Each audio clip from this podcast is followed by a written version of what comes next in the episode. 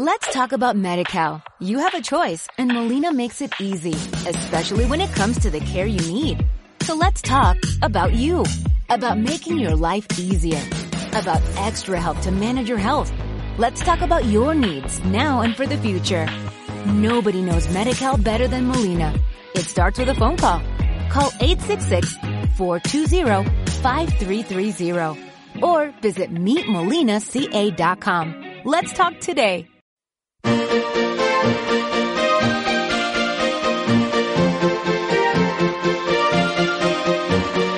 Comienza la otra tarde. Durante 120 minutos nos sentaremos a escuchar otras cosas, analizaremos, debatiremos, charlaremos y por supuesto nos divertiremos. La otra tarde es diferente.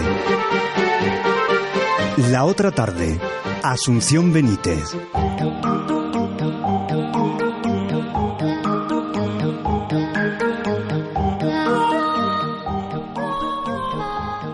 Buenas tardes, bienvenidos a la otra tarde en Eco Radio Canarias. Muchas gracias en nombre del equipo. Hoy presentamos Cámara y Acción 2 desde el Bambalinón. Hace unos meses nos reunimos para hablar de teatro, pero como pasa con todo, quedan cosas por hablar, muchas cosas por hablar. Hoy arranca la otra tertulia temática. Hoy hablamos del teatro, hoy habla el teatro.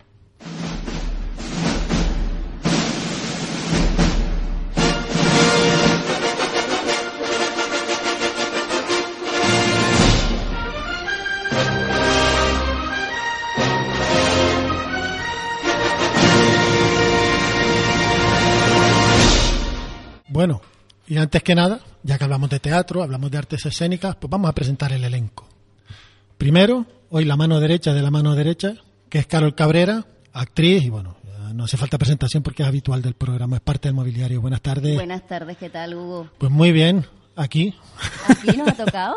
sí, hombre. Genial, maravilloso compartir tertulia con, con, tantos compañeros y compañeras de profesión y volver a, a retomar el tema que del que estuvimos hablando, como bien dijiste antes, hace meses, y que siempre se quedan cositas en el tintero y nos gusta pues tener la opinión de todos eh, sobre ciertos aspectos que a todos nos preocupan eh, y un poco, bueno, pues acercar más también a los oyentes a, al mundo del teatro y, y nada. Bueno, seguimos haciendo gala de talento y de glamour. Nos acompaña también Marta Viera, que es actriz, licenciada en la Escuela de Actores, premio réplica a la mejor actriz en 2013 y nominada a los de 2015 por la obra Me llamo Suleimán. Buenas tardes. Hola, muy buenas tardes a todos. ¿Qué tal? Yo bien encantada de poder estar aquí y compartir este momento con ustedes, a ver qué, qué se cuece ¿no? y qué nos contamos. Sí, hombre, nos vamos a contar cosas muy interesantes, muy Seguro. interesantes. Está Tara Machín, que como Carol pues es una de las habituales, es parte del coro. ¿eh? Tara, eh, que es actriz, premia Mejor Actriz del Festival Internacional de Cine de Galdar 2014 y nominada Mejor Actriz en el Festival de Collado Villalba. Bien de premios tenemos esta tarde. Buenas tardes. Somos unos afortunados. Buenas tardes a todos. Un placer estar aquí con ustedes. Muy bien. Afortunados son los que van a ver la obra de ustedes. También, también. bueno, pues ya paso a presentarlo. Este es Luis Alberto Serrano, que es director, realizador, productor, punto suspensivo y habitual del programa también. Buenas tardes. Y me tomen todo también de vez en cuando. Bueno, pero a ti te lo perdonamos. Nos acompaña también Iván Álamo, también licenciado en arte dramático, de la Escuela de Actores, director de Hoy Teatro, ha trabajado con Maldito Rodríguez, híbrido, etcétera, etcétera, etcétera. No voy a seguir, pues si no nos llevamos toda la tarde. Buenas tardes. Hola, buenas tardes. También un placer compartir este momento con compañeros tan agradables y con el programa, evidentemente. Muy bien, bienvenido. Eh, nos acompaña también Armando Ravelo, que yo creo que tampoco necesita demasiada presentación, cineasta, director, entre otras, de la que está ahora mismo teniendo bastante éxito, que es Más. Sí, muy buenas tardes. Buenas tardes, Más, así como suena. Así como suena, Madre Namasik. Ah, mira, el Amasik era el idioma que se hablaba los previamente. antiguos canarios, sí. Eh, y bueno, aquí tenemos también pues a la protagonista, a la propietaria, a la todo de aquí, que es Esther Muñoz, que también es licenciada en arte dramático, especialidad, a ver, en mimo corporal en la Escuela Moveo de Barcelona. Pues sí, esa misma soy yo. Tengo, tengo que decir que aunque estoy bastante versado en el tema académico, desconocía que existiera la especialidad de mimo corporal. Bien dicen que nunca te acostarás sin saber algo más. Pues mira, ya lo aprendiste. Pues mira, que, y, y afortunado me, me siento por ello. Y propietaria, como dijimos, del Bambalinón. Bueno, pasamos a. entramos en materia. Hablábamos un poco, hablábamos a micro cerrado, de toda la oferta cultural que hay eh, en público. Pues hablamos del Temudar Fest, hablamos de festivales de ópera que va a haber en la Plaza Santana. y entendíamos que el Parque Santa Catalina, que es un enclave vital, primero por lo que es, que es un pulmón de la ciudad, y segundo por el tema turístico, pues se ha quedado huérfano de todo esto. ¿Podés- Ustedes que son profesionales de la materia, ¿podrían explicar por qué o por qué no? No todos a la vez, ¿eh? De uno en uno. Es un tema, no sé, yo la verdad que me hago la misma pregunta, ¿no? Eh, la cultura en esta capital, que, eh, o sea, esto es una capital cultural, el Parque Santa Catalina es, un enclave, creo yo, mm, es un punto álgido, un- es un sitio de toda la vida, es- el, el Parque Santa Catalina es, es emblemático, ¿no? En, en la ciudad, y que se haya dejado abandonado por la cultura, pues la verdad que no, no se entiende mucho, es como, como que se ha pasado todo a- al casco antiguo, lo que es eh, la zona de Vegueta, en la Plaza Santa Ana, en la Plaza del Pilar Nuevo, se están haciendo muchas cosas y maravilloso, ¿no? Y ahora como que el Parque Santa Catalina se ha quedado un poco a la mano de Dios, a nivel cultural me refiero, ¿no?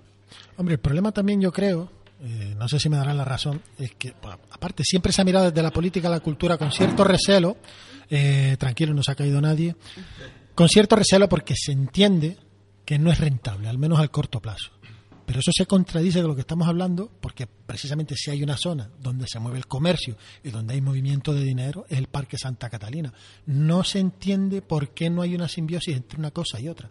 Y ustedes que son actores, que son directores, ¿no creen que habría alguna manera de las administraciones decirle, oiga, vamos a apostar un poquito por esto porque salimos ganando todo? Eh, yo sobre eso, Hugo, te quiero decir que mm, no sé si me voy a lanzar demasiado a la piscina, pero Tírate, bueno, ya tírate, que, ya que agua. estoy, da igual, ¿sabes? Ya de perdidos al río. Eh, yo tengo que decir que hace, mm, creo que aproximadamente un mes, hubo un intento de propuesta de llevar teatro al Parque Santa Catalina, concretamente a la zona trasera del edificio Miller. Lo desconocía. Pero, eh, te lo digo porque yo fui uno de los afectados junto con otros muchos compañeros. Cinco días antes de actuar, nos tiraron el proyecto abajo. Y no dieron motivo, no... Una subvención que tenía que haber sido aprobada no fue firmada.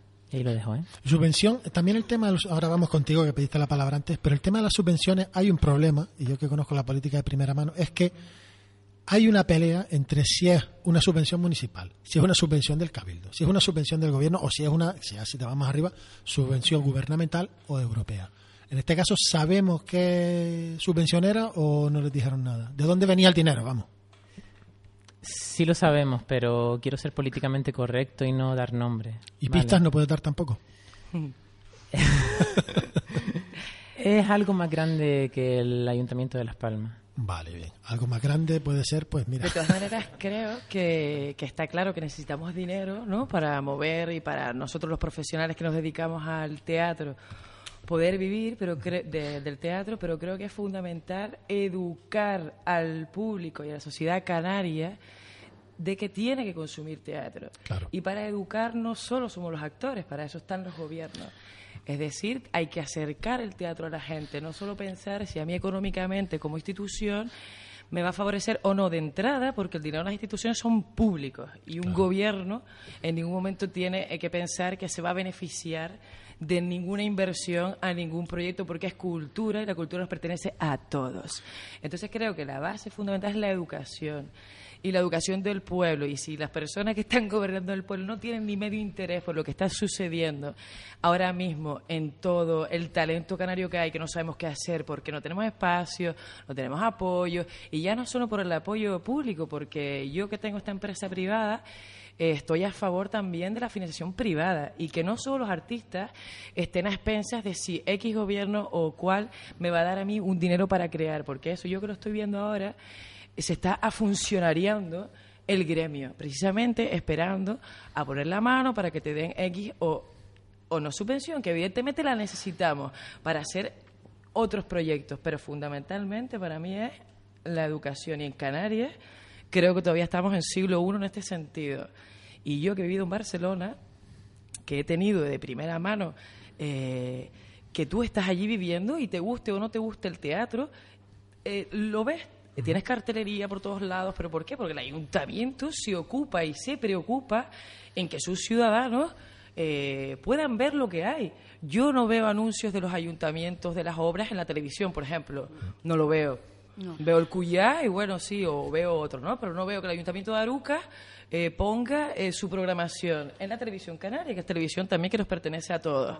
Entonces, a- no podemos exigirle tampoco a un público que no está educado culturalmente que venga a vernos si la institución no, no lo fomenta. Tam- Exacto, también quería hablar, sí. Sí, porque lo que iba a comentar antes precisamente tiene que ver con lo que acaba de decir Esther. Yo creo que la cultura eh, no es un negocio para la política. Debería ser una inversión, como puede ser la educación o la sanidad.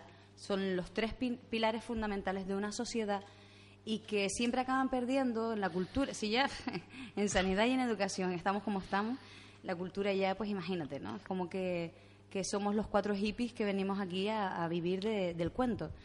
Y una sociedad con dos dedos de frente, con un- una mirada crítica y con algo para aportar y para saber desarrollarse, tiene que tener cultura, porque la cultura es lo que hace que eso salga adelante. Exactamente. Y para eso también, obviamente, tiene que ver con lo que dice Esther del público, de generar todo esto, de que sea una cosa que esté arropada desde todos los sitios. Porque si no, después pasa lo que pasa, que va- vas tú a intentar proponer y uno no, no hace arte porque, mira, mírame, mírame a mí, mira qué bien lo hago y mira cómo estoy. No, no, porque tenemos un discurso, queremos contar cosas, se quieren plantear preguntas y cuestiones a muchísimos niveles y no nos dan esa voz, ¿no? Para poder hacerlo. Hombre, que el teatro nos olvidamos muchas veces y, y al final vamos a terminar hablando de política, que es una cosa que me revienta, pero al final lo vamos a terminar haciendo. Es que es indisoluble. Es indisoluble. De todas formas, Menudo, Marta, menudo teatro tiene. El teatro en un origen eh, tenía una labor informativa. En la Grecia clásica, en, eh, en la época de Sófocles, era, informaba, informaba de las batallas, de las decisiones del gobierno.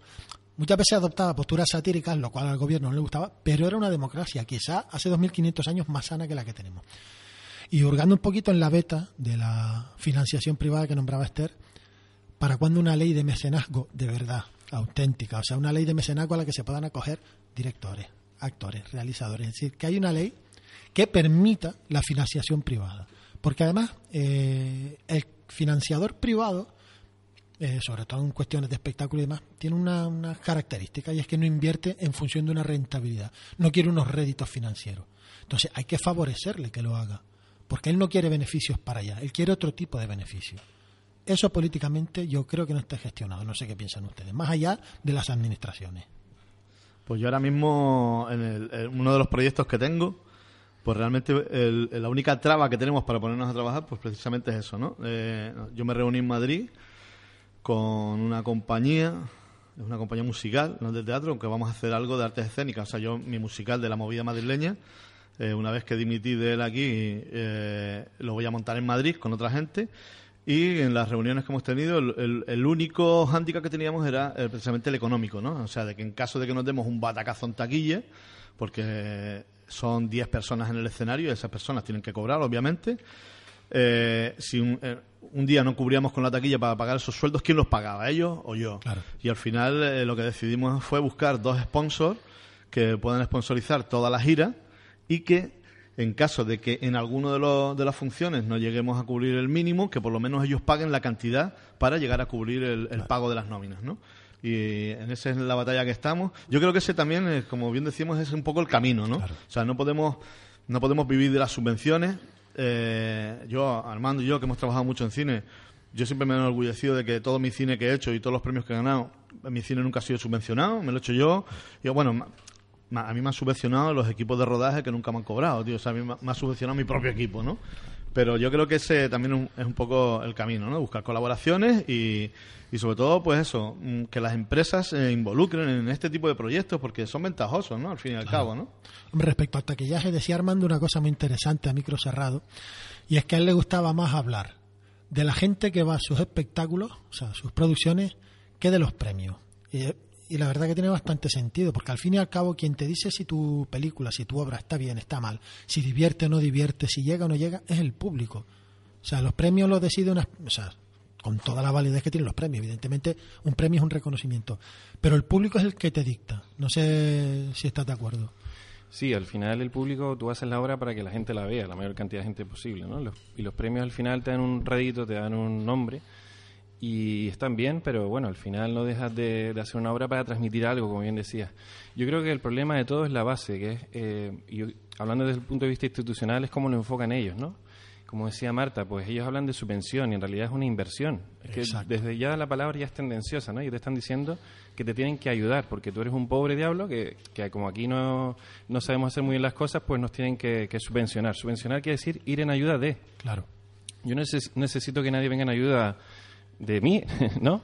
Yo voy a hacerlo igual. Entonces, lo que, lo que ellos tienen que ser conscientes es que realmente es una inversión porque una sociedad que tiene unas raíces fuertes en la cultura hace que lo demás leude, que lo demás crezca, que sea una sociedad sana y, y que sea equilibrada, ¿no? Y a nosotros como canarios nos falta muchísima autoestima, entre otras cosas porque no generamos valor propio y siempre estamos abiertos a lo que viene de fuera, ya sea el turismo, ya sea las producciones de, de cine, estamos viendo que viene Brad Pitt, nos volvemos locos todos. Pero yo creo que la auténtica dignidad, el auténtico orgullo es sacar Brad Pitt de aquí, sacar directores de aquí y sacar productos de aquí, para que nuestra mirada sea aceptada y conocida en el mundo. Hombre, yo eh, respecto a ese tema, eh, claro, eh, respecto a las subvenciones, eh, yo creo que con lo que hemos tenido estos años atrás y lo que vamos a tener ahora, por lo que se ha decidido, yo en cualquier cosa, ya no solo en el espectáculo, no pido subvenciones, simplemente pido que no pongan zancadillas, que ese es el gran problema. ¿Vale que no me das ayuda? Pero no me pongas zancadillas, no me hagas lo que acaba de comentar antes, de que a cinco días de una obra me corta la subvención y ya no puedo hacerlo, porque Claro. al fin y al cabo la gente se olvida muchas veces de que los actores, los directores viven de esto. O sea, tienen la mala costumbre de comer todos los días.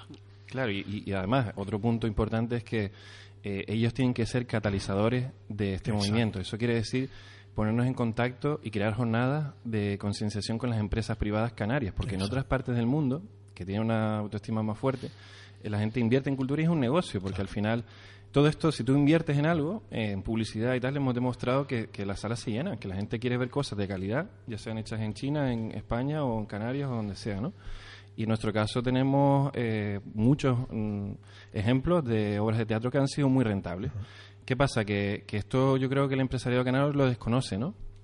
Y claro, la inversión fácil es la que todos conocemos, el ladrillo y demás, ¿no? Pero, eh, y aparte, por ejemplo, en cine están dando unas ventajas fiscales brutales a empresas eh, potentes para producciones de fuera, de nuevo. En vez de decir, bueno, está bien que se invierta en películas de 40 millones de euros, pero también está bien que se invierta en películas de 150.000 euros, 200.000, que son las que podemos hacer aquí en Canarias, porque claro, estamos empezando y no tenemos mucha experiencia, pero, pero ya tenemos ese nivel, ¿no?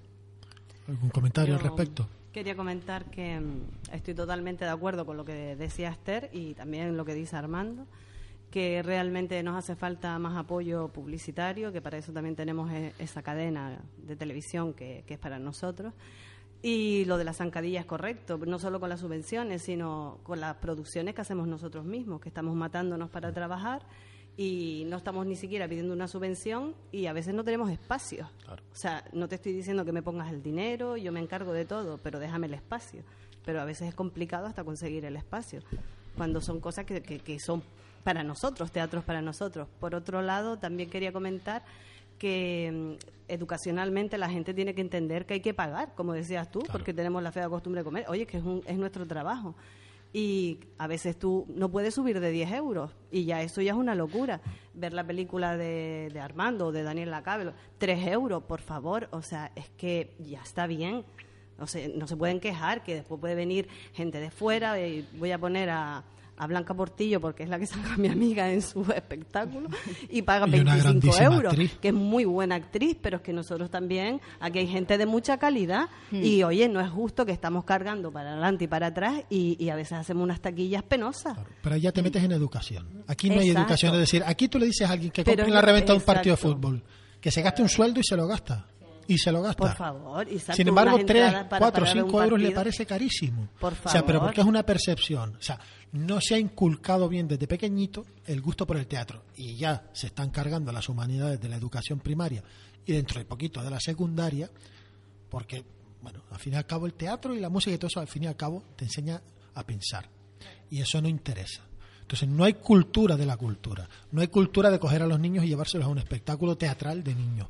No hay cultura, o sea, sí la hay, pero no es tan mayoritaria como, como debería ser, de cogerte con tu mujer, con tu pareja, con tus amigos, una noche e irte al teatro. No es la que hay. nos mantenemos prácticamente de nosotros mismos, de Y yo- apoyarnos, de irnos a ver, de ir a ver el proyecto de- del compañero que ha sacado una película, de que nos vayan a ver porque estamos mo- haciendo un montaje, de venir al bambalinón, que yo lo he dicho un montón de veces, que esto es un balón de oxígeno para nosotros, porque tanto tenemos contamos con el espacio como para ver o, a compañeros actuar y tomar algo. Es que no tenemos nada más. Y encima todos son trabas y trabas y trabas. Y es que, si no nos, la verdad es que tú vienes aquí y tú nos verás a nosotros Claro. vamos a ver a la película de más y vas a ver a gente, mm, unos pocos tal, pero todos somos, todos vamos a apoyar. Y oye, es que tienen que participar más, porque si no es que es imposible vivir aquí. Luis Alberto, De- ¿querías de- apuntar algo? de- Sí, pero como ya, ya no me acuerdo lo que era. Pero bueno, apoyando un poco. no, iba de lo de antes, pero. Eh, sí es verdad que yo he criticado mucho las instituciones y si hay algunos concejales oyéndonos o, consejeros. eh, a mí me ha llegado una propuesta la semana pasada, la cual me alegro mucho. Yo les he mandado el presupuesto y me imagino que, que lo quieren aprobar porque me quisieron llamar a mí. Eh, de un ayuntamiento que quiere que vaya a todos los institutos del municipio a dar unas charlas a los alumnos sobre cine. Eso es fundamental. Eh, creo que es fundamental, es verdad, porque es lo que estamos hablando, eso crea concienciación, o sea, que podemos ir a pibes de 10, 12 años a darles una charla, decirles cómo se, porque el proyecto es desde cómo escribimos un guion y cómo terminamos haciendo una película, ¿no? Todo eso en cuatro horas. O sea, me darían a todos los alumnos de un instituto de ciertas clases durante cuatro horas para que yo les explique cómo se hace todo. La idea es que ellos puedan eh, ilusionarse con ser capaces. O sea, yo no sé Armando cuándo le vino la vena, a mí me vino tardía, pero yo, yo con 20 años ni se me ocurría a mí que iba a hacer una película, ni se me ocurría que iba a estar en un país que no es el mío, con un teatro lleno de gente a ver mi película, ¿no? O sea, y esas cosas, si logramos que los chiquillos se ilusionen con ellas, primero, los vamos a sacar de la calle, que eso a mí ya me parece como prioritario. Y segundo, vamos a generar una cantera que, dicho sea de paso, mm, y estando armando aquí, yo creo que ahora mismo estamos pasando una época que tenemos una buena cantera de cineastas aquí, gente que está haciendo cosas bastante válidas, ¿no? Eh, no como cuando empecé, que éramos más un poquito un par de ellos, ¿no? Ahora yo creo que hay una buena cantera. Es verdad que la liberal- liberalización de, de la tecnología ha hecho que hoy cualquiera que tenga talento se pueda hacer una película y la pueda mostrar. Pero yo creo que es importante que vayamos a los colegios, que vayan eh, gente de teatro a los colegios, que vayan directores de cine al teatro y que vaya gente a concienciar a los chicos a que empiecen a consumir. Yo la semana pasada, no, la otra, tuve oportunidad de dar una conferencia a los alumnos de imagen y sonido del Instituto de Canaleja y les hice pregunta trampa, ¿no? Eh, no sabían quién era Félix Sabroso y Dino Yaso. No sabían que... Digo, señores, ustedes tienen que consumir cine canario, tenéis que consumir teatro canario, tenéis que- porque son con la gente con la que vais a Es trabajar. lo que te va a dar trabajo. ¿Sabes? Tenéis que saber quiénes somos, ten- tenéis que saber quién es Luis Alberto Serrano, que tiene una productora que mañana te puede contratar, tienes que saber quién es Armando Ravelo. Los chiquillos al final me lo dijeron, dice, no, no, es que tienes razón y, y tenemos que y, y ya se implicaron en que iban a empezar a ir a, a- a ir a los teatros a ver lo que estamos haciendo el resto de los compañeros que, que pasado mañana vamos a ser compañeros de ellos, incluso que a lo mejor podemos trabajar en alguna de sus películas. Es que ocurre una cosa con el teatro. Eh, mira, hace unos años hizo un experimento en Estados Unidos y le preguntaron a los niños de dónde salían los pollos. Y ellos decían que del supermercado. O sea, no sabían de, de dónde salía el pollo ni la granja. Con esto ocurre un poco igual. La gente va y ve el espectáculo, pero no ve todo lo que hay detrás. No ve todo el ensayo que hay detrás, no ve toda la realización, todas las tramoyas, todas las cosas, bueno, todo el lenguaje técnico que ustedes conocerán mil veces mejor que yo, pero no ven todo eso. Y este tipo de talleres, de cursos y demás, crean lo que estábamos hablando, que es la cultura de la cultura. Que al final nos beneficiamos todos. Y creo que también tiene que ver con la profesionalización. Exacto, de, que hay un mercado, un de negocio. nuestro arte. Porque si tú no tienes gente que o no tienes la posibilidad de contratar a alguien, un especialista en algo, es decir, yo necesito unas luces, que alguien me haga un diseño de luces, pero como no tengo un duro, no voy a llamar a no sé quién para que me lo haga gratis porque se me cae la cara de la vergüenza. Exacto. Porque esa persona tiene que comer igual que yo y sé lo que es. Y entonces lo que hago es buscarme la vida. Y eso de repente soy una máquina haciendo luces, pero de repente no. De y entonces repente eso no. puede venir, eh, puede Jugarte en contra. esa- te juega en exactamente contra afectar negativamente al producto que quiero sacar. Y entonces tiene que ver con eso, con que, que también se apoye, porque no solo es un actor y es un director, hay mucho equipo técnico Sí. detrás y muchísimas funciones y muchísimas tareas que se desconocen y que son fundamentales, porque forman parte del todo. Hmm. Y, y la profesionalización de nuestra profesión, que aunque seamos Vital. profesionales parece mentira, que todavía uno tenga que, que dudarlo porque te lo preguntan y es, vas a estudiarte dramático y qué vas a hacer después. ¿Qué vas a estudiar después? Exacto, tú que eres actriz, pero ¿en qué trabajas? Exactamente, sí, sí, pero ¿a qué te dedicas? ¿no? ¿En qué- Exacto. Exactamente, Yo, pero tu yo- trabajo, tu trabajo yo tengo que decir, Sí, yo tengo que exacto. entonar el mea culpa porque yo no sabía que hubiera eh, en, licenciatura, en los estudios de arte dramático, el tema del mismo. Es que lo desconocía totalmente. Y claro, después te pones a pensar, dice, claro, es que tiene una serie de técnicas, tiene unas cuestiones de lenguaje corporal. Es decir, si te paras a analizarlo, pero claro, no se le da suficiente. Es que son clases bombo. que no se oyen mucho. Son mudas, ¿no? Pero claro, yo lo desconocía, claro. Estamos acostumbrados a que los títulos son los de siempre, ¿no? Pero si te fijas lo que está contando es equiparable, por ejemplo, a un economista. De 200 economistas que salgan al año, ¿cuántos van a trabajar en multinacionales? Tres, cuatro, cinco. El resto trabajarán en empresas canarias. Y si consiguiéramos crear esa mentalidad de que hay un nicho de mercado, que hay un negocio, que hay unas posibilidades económicas, quizá habría que enfocarlo también por ahí, más que por el gusto a la cultura, por decir, oiga, que esto es un negocio y es un mercado y se puede invertir. El otro día estuve hablando con, con un chico que conozco en relación a lo que estabas comentando tú de la profesionalización. Eh, venía de, de Buenos Aires, había estado, y venía flipando porque hay multiteatros, como aquí hay multicines. En Buenos Aires hay multiteatros, o sea, tú llegas a un edificio donde hay varias salas, donde se dan... Y tú eliges la obra de teatro que tú quieres ver y tú llegas, dice que tú llegas, tú te sientas y te viene el, el- el chico con la bandejita, con las papas, el refresco, como una peli. Que hay, hay obras de teatro también en las que no se permite consumir nada porque es a petición de los actores, ¿no? Exigencia de los actores. Y funciona así. Y dice que te veías las colas de gente eligiendo obras de teatro para ir a ver para, para ir a ver teatro. O sea, me pareció maravilloso, pero claro, son sitios donde también Y en Chile también lo, y en lo he o vivido sea, yo. en, en- en Chile. Latinoamérica en Con- Hay general, locales de ocio nocturno en los que hay una sala de copas en la que estás oyendo rockabilly, hay otra sala en la que están poniendo una obra de teatro y hay una sala en la que está todo el mundo comiendo y bebiendo. El cono sur eh, de Latinoamérica es así, de hecho, y no sé si ustedes han visto esta biblioteca que hay en Buenos Aires, que es un antiguo teatro Ah, sí, sí, que lo han transformado en biblioteca. En- es una sí. cosa espectacular, con escaleras y con todo. Pero claro, Argentina, estamos hablando de un sitio que se respira mucha cultura, sobre todo en la parte metropolitana de Buenos Aires. Ah, perdón. No, porque, Bueno, perdón.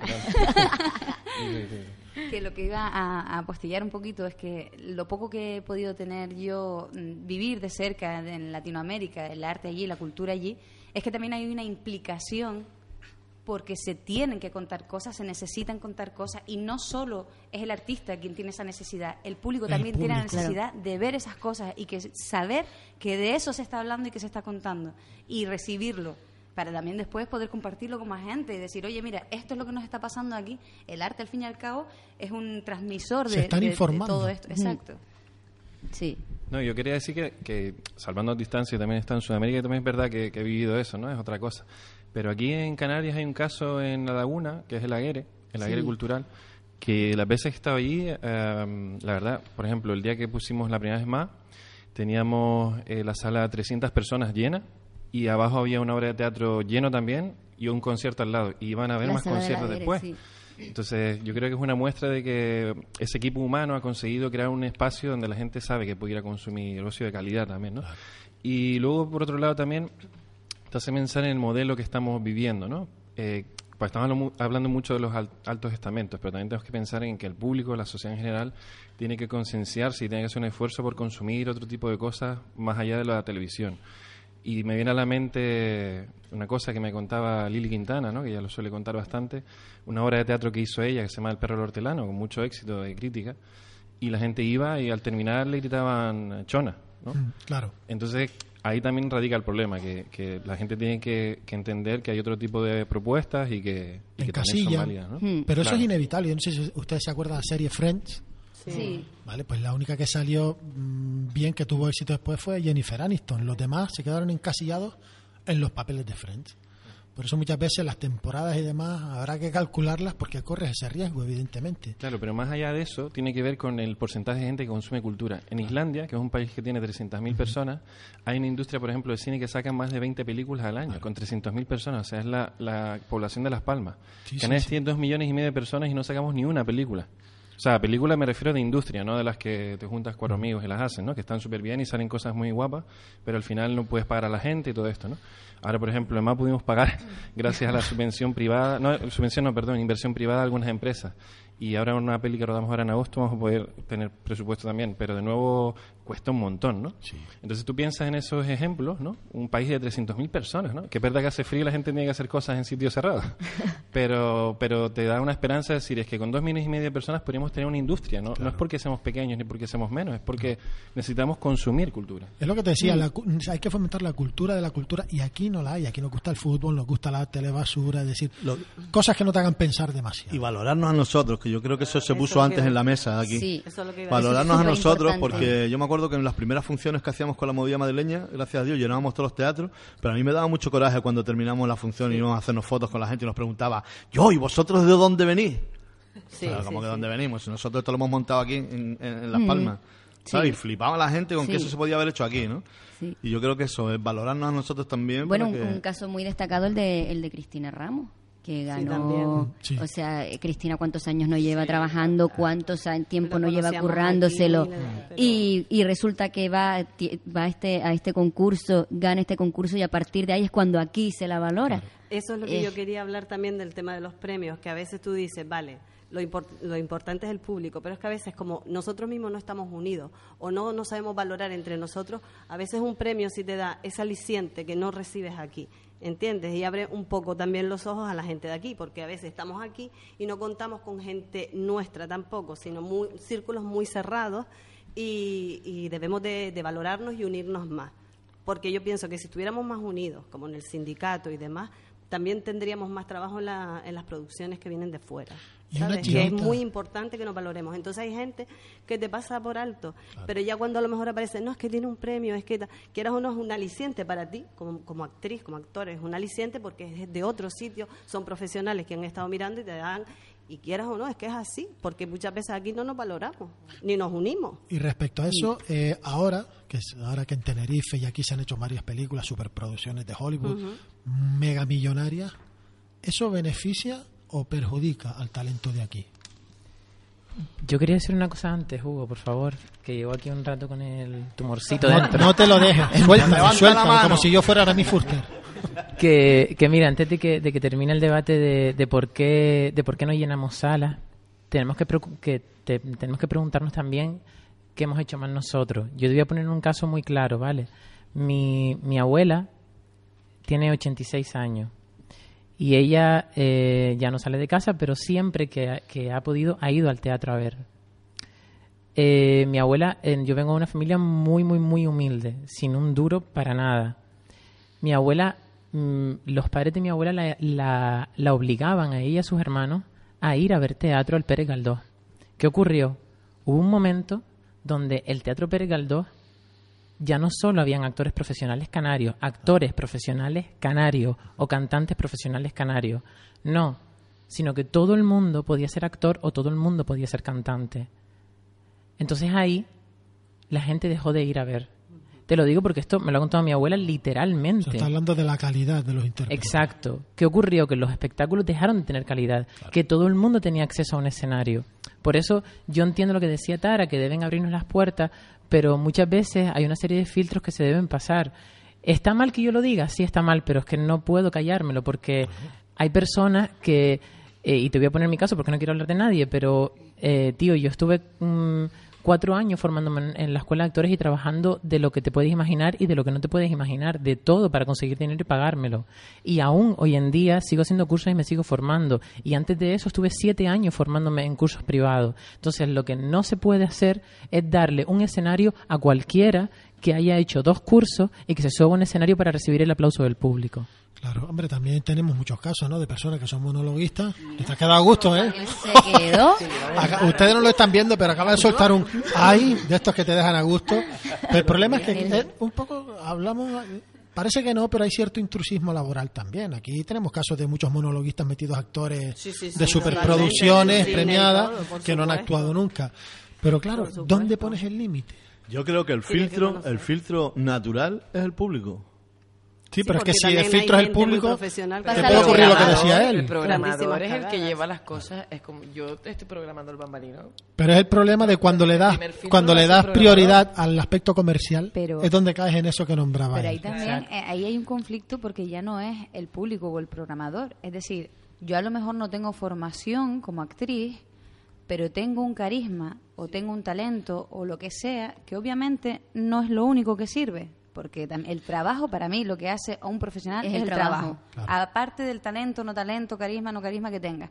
Pero el público, el problema es ese, que el público está acostumbrado a ver, ah, ven aquí la risa tal cual, y como ya sea alguien que tenga mínimo de enganche, un mínimo tal, y esa es la persona. Cuando hay profesionales brutales detrás que se están currando, dejándose la vida para poder llegar a, a entrar en una sala y de repente a esa persona se le abren todas las puertas porque, claro, como es una persona que ha y llegado porque se le da que- preponderancia al tema comercial, esa- no a la calidad. Exacto, exactamente.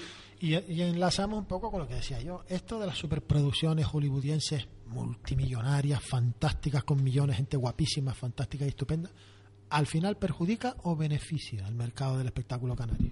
Hombre, yo creo que puede ayudar a crear nuevas empresas, ¿no? Armando, tú igual me puedes corregir mejor.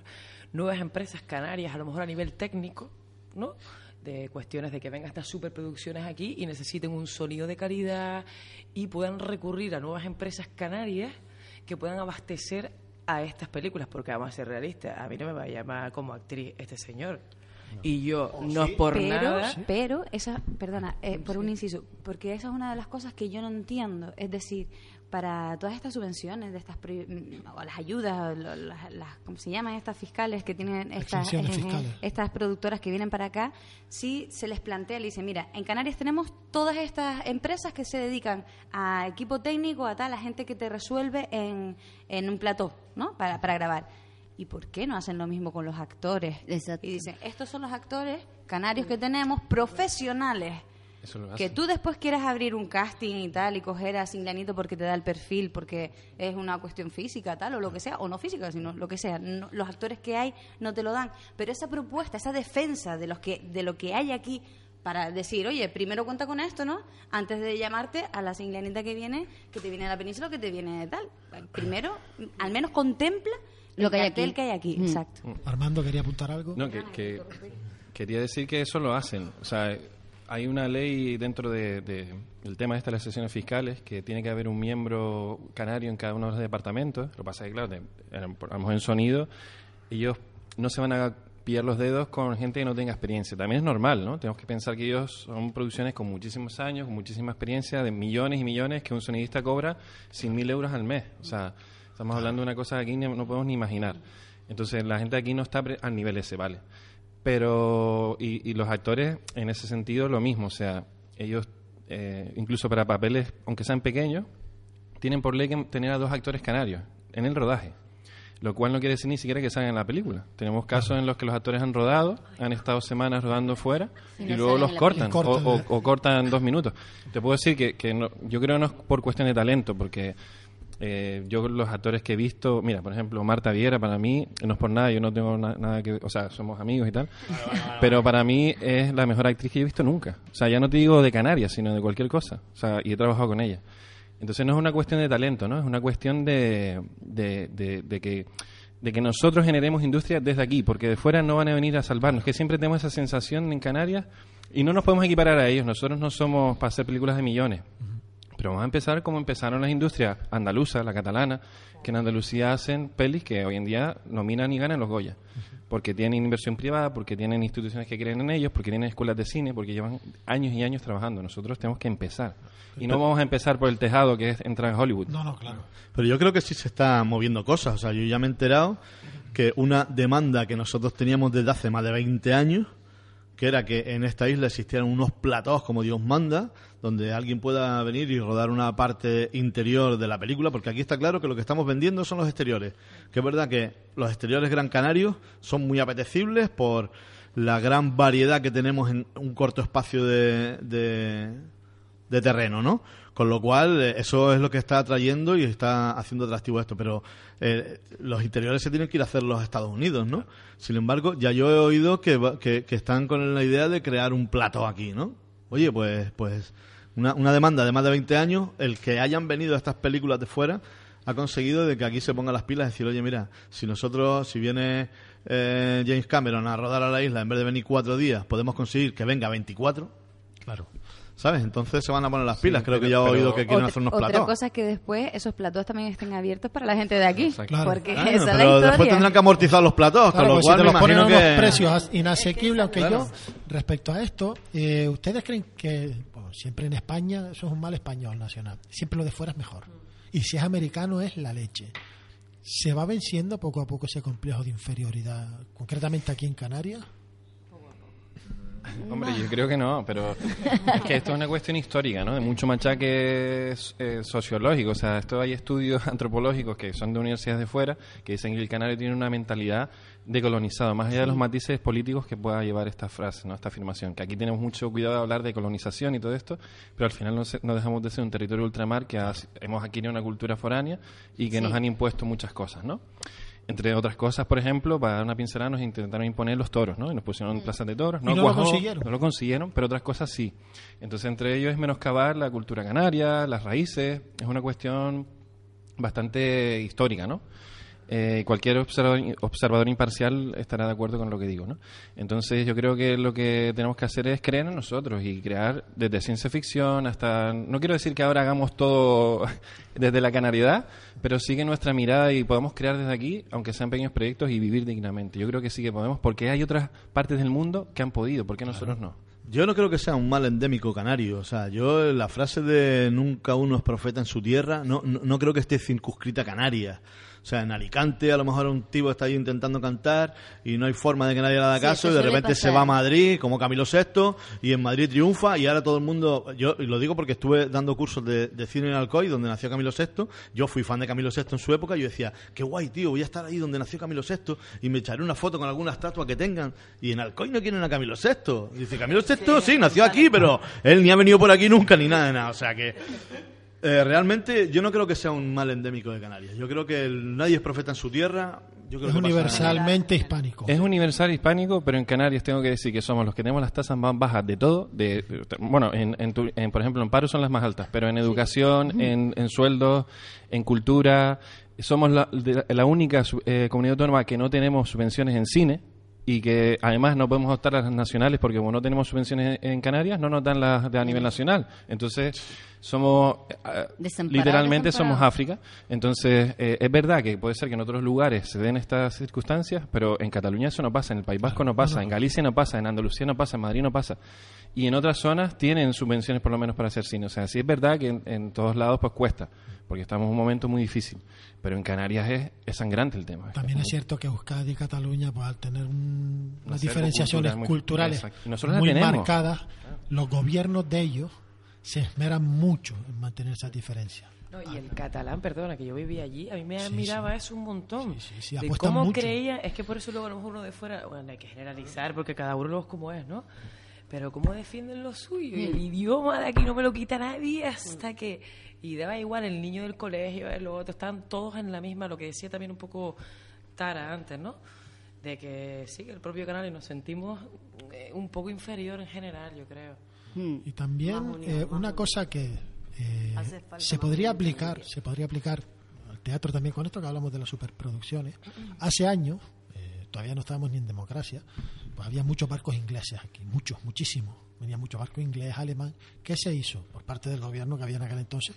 Que estaba en Madrid, dijeron, vale, yo te permito atracar aquí porque había puertos francos, yo te permito atracar aquí, te permito estivar aquí, te permito trimar todo lo que tú quieras.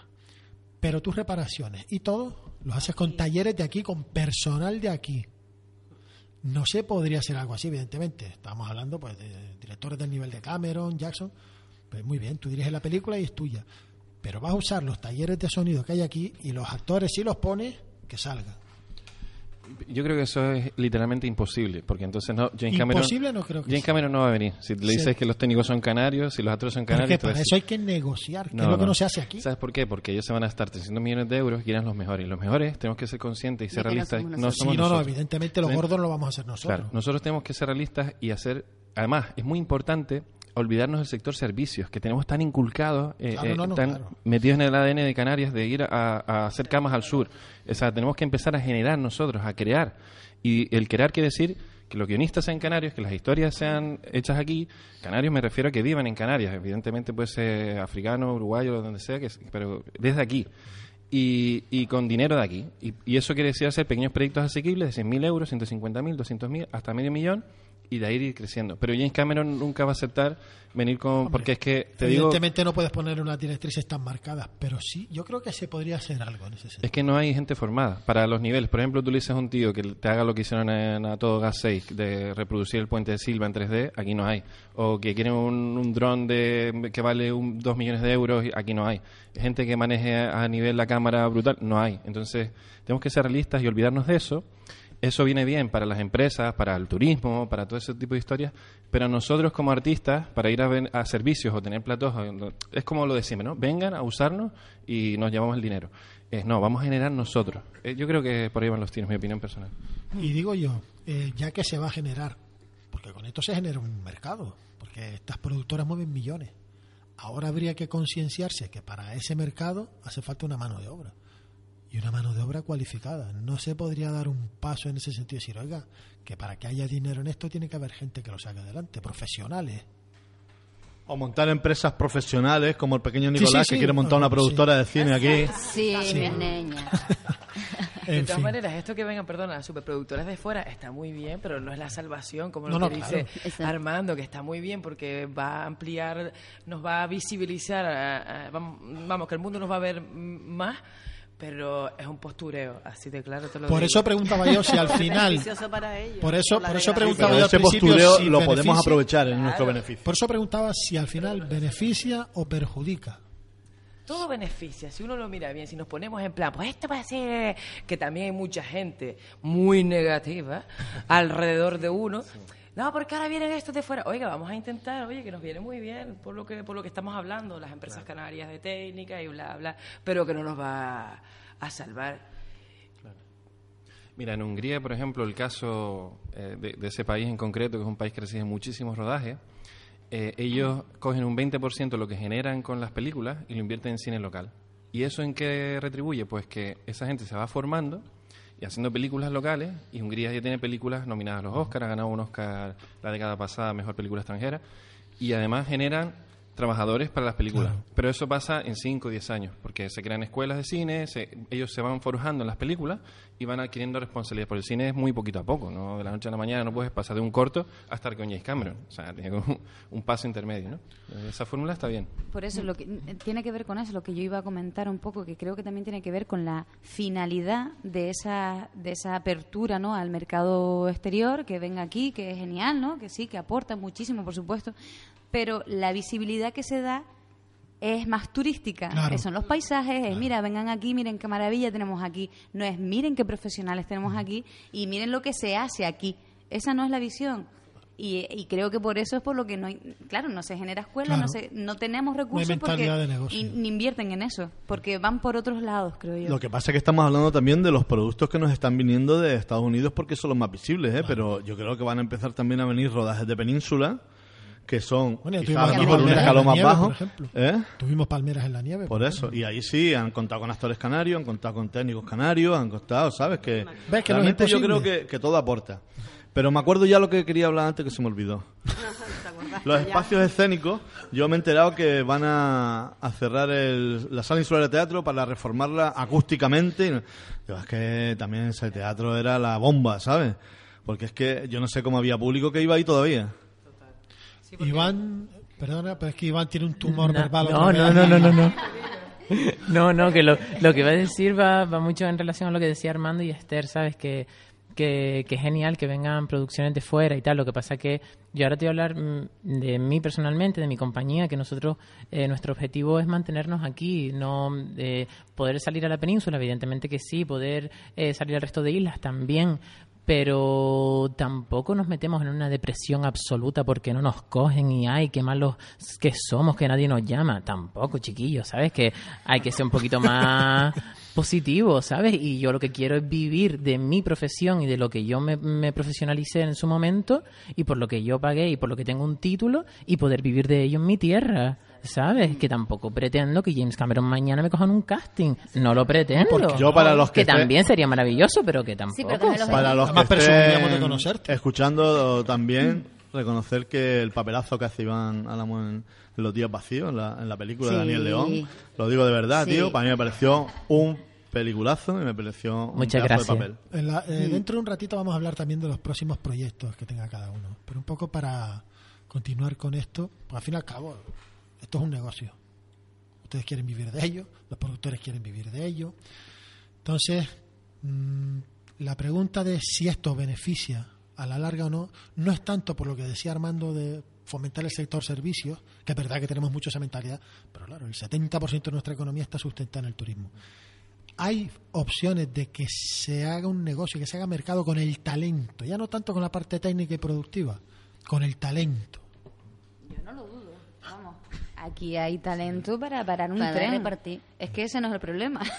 el problema es otro. Sí, talento hay y gente con ideas y con creatividad, con ganas de hacer cosas y, y, y no de cualquier modo tampoco, de cualquier manera. Eso existe.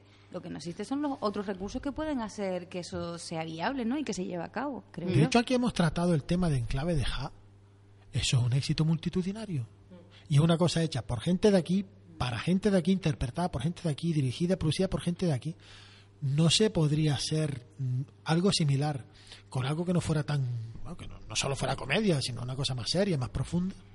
Hombre, la suerte que han tenido ellos es la visibilidad que les da la televisión. Claro. Entonces, claro que han habido proyectos de otro tipo de series. Eh, bueno, de hecho, la prueba es que cualquier cosa prácticamente, literalmente, que se ha puesto ha tenido éxito, ¿no? La Revoltosa, en clave de Ja. Nosotros presentamos un proyecto también para hacer una serie histórica últimamente, pero claro, las cosas están muy revueltas y, y no se sabe muy bien los presupuestos de este año y demás.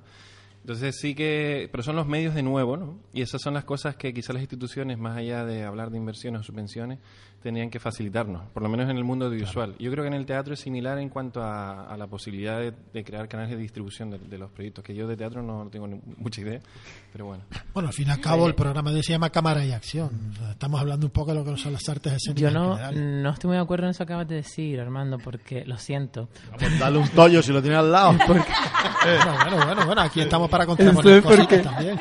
No, porque Sí, no te, iba, sería muy te iba a aburrido, decir, ¿eh? te iba a decir que, que, que tú acabas de decir que, que casi, que, que, bueno, que ha habido eh, ejemplos de que lo que se expone en televisión, por la difusión que tiene Televisión Canaria, pues, pues tiene éxito. Pero yo me acuerdo, por ejemplo, eh, no sé si ustedes se acuerdan, hubo una serie de televisión que se llamaba El Juramento de Punta Brava, Sí, que se grabó una temporada entera y solo se emitieron ocho capítulos porque nadie lo veía. claro.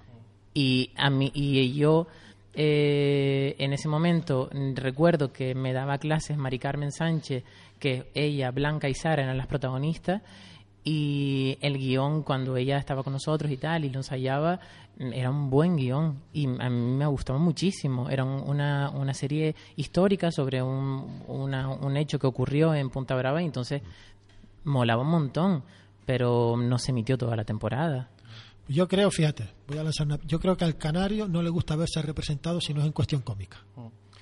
es una teoría mía. Yo, yo ahí también, bueno, por, por alusión, ¿no? Me gustaría decir que el juramento de Punta Brava es verdad que no tuvo éxito, pero también eran los comienzos de la televisión canaria. Yo hablando de los productores y creadores de la serie, ¿no? Que los conozco, José Antonio Imagia, luego lo compró otra productora de fuera.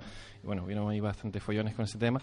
Y con los que están en la televisión canaria en aquel momento, ellos decían que no, no la habían promocionado bien, la ponían en malos horarios con competidores muy fuertes. Bueno, eso son cuestiones más de programación de televisión, ¿no?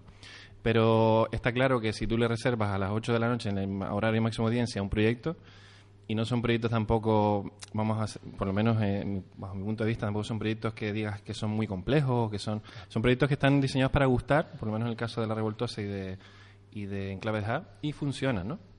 Y yo sí creo que el canario, además, tiene una- la- lo he vivido, que tiene una necesidad de verse reflejado en la pantalla, ¿no? Y en los proyectos que, que, que hemos hecho en el cine, pues hemos tenido eh, una muy buena ace- aceptación, ¿no? Por- eh, En los temas indígenas.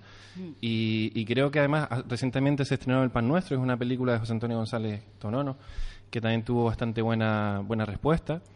Y, y sí que creo que, que hay una necesidad de, de, de ver reflejada, pero con calidad de nuevo, ¿no? O sea, no, No, cualquier claro. cosa. Mm. Pero hay que copiar. Mira Neos, te pone el capítulo a todas horas, ¿sabes? Aquí lo que pueden hacer es eso. Claro. Sí, pero bueno, sí.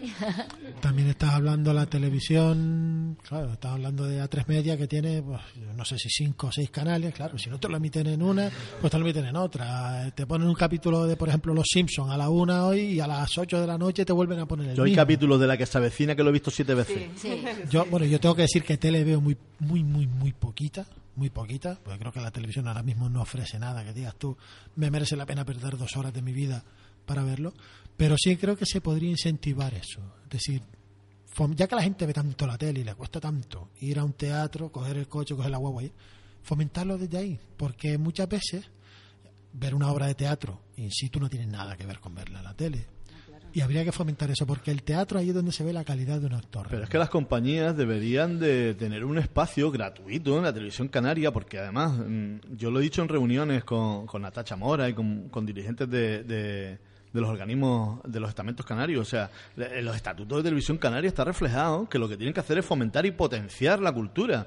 O sea, ¿Que ustedes eh, necesitan tener anuncios comerciales para ganar dinero? Pues sí, pero ustedes también tienen función de difundir. O sea, tienen que llevarnos a los programas de televisión para presentar nuestras obras, como hacen en, en- Castilla-La Mancha. O sea, Castilla-La Mancha es una televisión que es que te vende cultura, pero vamos, de la de ellos, pero la venden. Claro, es que, es que de es que para eso, pasan por es televisión que para eso están las televisiones autonómicas. Y sin embargo aquí, para que te pongan un, un anuncio, bueno, cuando te lo ponen, ¿sabes? Y yo... es que el con- tema de la televisión autonómica es, nosotros con es el de tratamiento de la movida madrileña eh, nos reunimos, nos pedimos una reunión con el presidente del Cabildo que había en, a- en- en aquel momento, porque ya visto que el éxito que tiene el, el- el- el espectáculo íbamos a ir a la península, necesitábamos remanente para los viajes. Y nos reunimos con el presidente del Cabildo y es que nos dijo nuestros morros y dice, no, es que nosotros desde el Cabildo solo apoyamos a las producciones que vienen, por eso les ponemos los anuncios en la tele, o sea, todos esos produ- productos eran pagados por el Cabildo, ¿no? Claro, de repente te viene Queen, el musical, y te tienes todo el día el bombardeo en la tele, claro, te venden las entradas a 40 euros y todo el mundo va. Sí, sí, sí. Vale, y tú con tu musical, que no desmereces ni de lejos el de ellos, eh, no tienes ni siquiera un apartado para ponerlo en la tele. Claro, pero es que, ¿qué pasa? ¿Qué es lo que ve la gente en la autonómica? La gente ve lo que le pone y si no Pepe le pone- Benavente, con todo el respeto, que será un señor fantástico, pero es Pepe Benavente, tiene que ponerte un sombrero mexicano, eh, poner jamones enseñando cacha, es lo que busca la gente. O sea, No, por eso lo que yo- hablamos de yo- la cultura de yo la no cultura. creo que sea lo que busca el público, creo que es lo que le Lo que le ponen dan. al público. No hay un espacio Cuando donde- algo, yo tengo la teoría de que cuando algo se vende es porque se compra. A ti nadie te apunta una- con una pistola en la cabeza y No, más no. hoy en día que la mayoría de la gente tiene canales satélite que tiene 150 No, pero, pero no hay espacio para otras cosas. Para que tú puedas decir, oye, pues realmente lo que interesa es esto Ah, o esto. ahí es donde- Solamente este- tienes espacio para, para este tipo de producto, ¿no? Y no hay espacio para otros productos. No se, no se le da visibilidad. Y esto estamos hablando de cine y de teatro. Pero la música. Y la danza. ¡Uh! y la danza, y la danza, míos Qué abandonados de y bailarines, olvidados. de bailarines La que hay en esta todavía isla, está ¿eh? peor. Dentro de lo que cabe, nos ¿Cómo se ha gestionado? canto los dientes pero ocurre- algunos, ¿eh? y al final hablamos de de política como siempre, pero ¿cómo se ha gestionado la televisión autonómica en los últimos años? Bueno, de hecho tenemos a Willy García en juicio por todas partes. ¿Cómo se ha gestionado? Uno de los Se ha mejores- dado carnasa. Sí, uno de los mejores libros de ciencia ficción es- son los estatutos de la televisión canaria.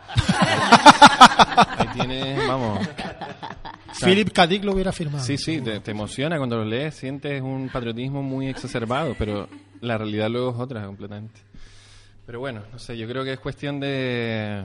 No, pero y, y además que tú ves, por ejemplo, la televisión catalana, yo me acuerdo de ver en catalán eh, a, a, a Buenafuente cuando tenía el programa La Otra Cosa, yo lo veía en catalán, Sí. tío, y flipaban colores con aquel programa. Después, verdad que Buenafuente mm, eh, desvirtuó, ¿no? Pero a mí, a mí me parecía flipante lo que hacía al principio, ¿no? Tú ves la televisión vasca y te suena vasco, tío, te, te- tiene, un, Te suena tiene, un- vasco. tiene, tiene diferente, aunque te hablen en castellano. Tú ves la televisión andaluza y andaluza, tío. Pero tú ves la televisión y canaria, es yo no la mexicana, canaria. es mexicana. Porque, pero no, porque no, nos no, hemos de creado una falsa identidad. Y tiene mucho que ver con la cultura. Nos hemos creado una falsa identidad. Aquí, ¿qué le gusta al canario? La música verbenera, Postureo. el reggaetón, todo lo que suene, que con todos los respetos, oye, eh, en materia de gusto no hay nada escrito, pero es lo que en imagen pública le gusta al canario. ¿Vale? Te gusta el reggaetón, te gusta la verbena, te gusta la horterada.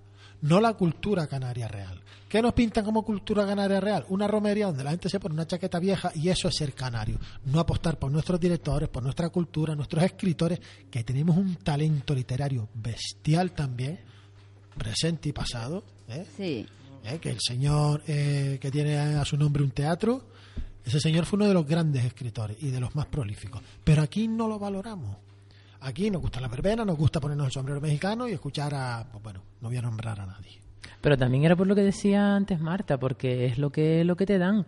Tú dices que mucha gente, la gente compra, eh, que tienen para elegir y, y compran, ¿no? Pero, eh, por ejemplo, tú te vas a, a cualquier municipio y hay una obra de teatro y hay eh, una verbena y, tío, la cartelería de la verbena... mm, es que no quiero decir palabrotas, ¿sabes? Pero es que es una pasada. Tú te hacemos un pi.